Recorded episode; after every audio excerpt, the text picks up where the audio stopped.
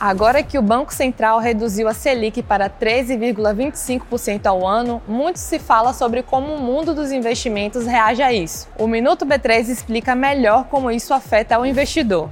A Selic é a taxa básica de juros e é revisada a cada 45 dias pelo Comitê de Política Monetária do Banco Central, o Copom, entre outras funções. A taxa é um dos principais indicadores usados para determinar o rendimento de investimentos de renda fixa no país.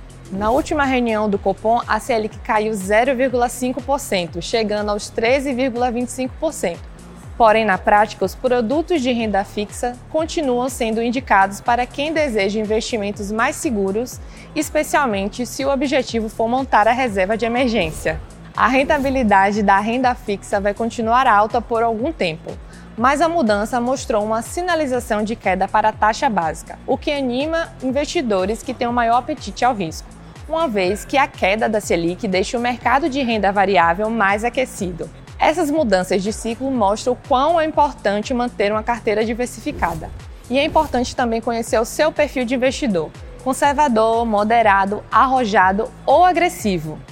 Isso é fundamental para definir quanto de risco você quer correr. No mundo dos investimentos, risco maior significa chance de ganho maior, e risco menor, chance de ganho menor.